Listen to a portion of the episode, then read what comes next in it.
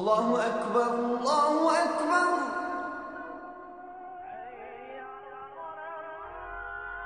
الله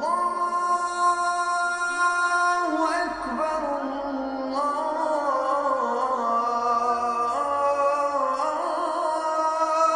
أكبر. أعوذ بالله السميع العليم من الشيطان الرجيم. بسم الله الرحمن الرحيم. Salam alaikum wa rahmatullahi wa barakatuh. Nous avons parlé de ces cheminements. Vous êtes au mois du ramadan, nous sommes dans les dix derniers jours et euh, souvent, pour certains d'entre ceux qui peuvent m'écouter ou ne pas m'écouter euh, à ce moment-là, nous sommes à la période de l'I'atikaf où on se s'isole dans la mosquée et on se concentre sur ces actes d'adoration. Euh, et on se souvient en l'occurrence de ce rôle, il faut se souvenir de ce rôle de la mosquée, parce que le prophète, quand il arrive à, euh, à Médine, euh, à ce moment-là c'est Yathrib, euh, et qui va devenir El Madina El Munawwara, la première chose qu'il va faire c'est la construction d'une mosquée. La construction d'une mosquée elle a plusieurs sens, elle veut dire par là, d'ailleurs la première, chose qu'il faut que nous disions, c'est que partout où vous, disiez, où vous pouvez dire La ilaha illallah, euh, il n'est de Dieu que Dieu, vous êtes chez vous, vous pouvez vivre là, et si on ne vous persécute pas, c'est votre demeure. Ensuite, la mosquée, c'est le signe d'une communauté qui s'installe, qui ne s'installe non pas pour coloniser et imposer l'islam aux autres, mais juste protéger un espace pour, pour dire son islam à soi.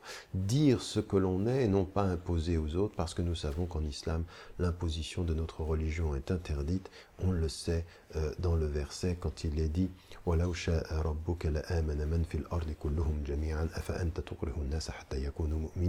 Si Dieu l'avait voulu, il aurait fait en sorte que tous ceux sur la terre aient cru. Est-ce à toi donc de contraindre les gens de croire? Tu ne peux pas faire ceci. Donc, en l'occurrence, c'est euh, euh, un respect et la mosquée va être un, espace central où immédiatement, quand le prophète va poser euh, les premières pierres de la mosquée, il veut dire nous nous établissons et nous allons vivre en bon voisinage avec notre environnement. Et la mosquée, en l'occurrence, elle va avoir une fonction très très importante. Elle va avoir une fonction de centre spirituel pour les hommes et pour les femmes, de lieu d'éducation aussi, ça c'est important.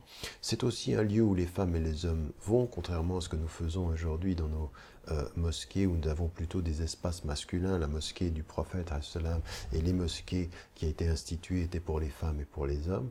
Et donc en l'occurrence, euh, c'était des lieux où la communauté spirituelle était ensemble.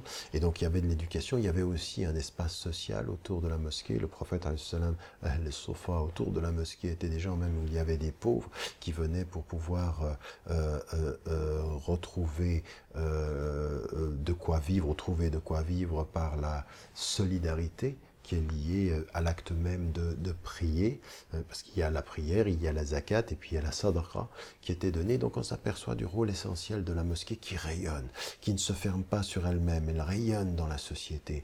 Elle offre des perspectives de rayonnement spirituel, de responsabilité sociale de la mosquée, de centre d'éducation, de formation, d'édification spirituelle pour les hommes comme pour les femmes. Parfois on se dit qu'à notre époque, les musulmans et les musulmans feraient bien de revenir à cette exigence-là, celle que l'on trouve dans la vie du prophète où on n'avait pas les mosquées, euh, où la mosquée n'avait pas ce caractère parfois exclusif, parfois euh, euh, sectaire que nous voyons aujourd'hui. Donc, euh, au moment du ramadan, nous nous approchons des mosquées et il faut que les mosquées s'ouvrent, il faut que les mosquées soient ces espaces-là pour nous aujourd'hui. C'est un des défis aussi des musulmans à l'époque contemporaine, faire de la mosquée la lumière, l'illumination et le rayonnement spirituel pour tous.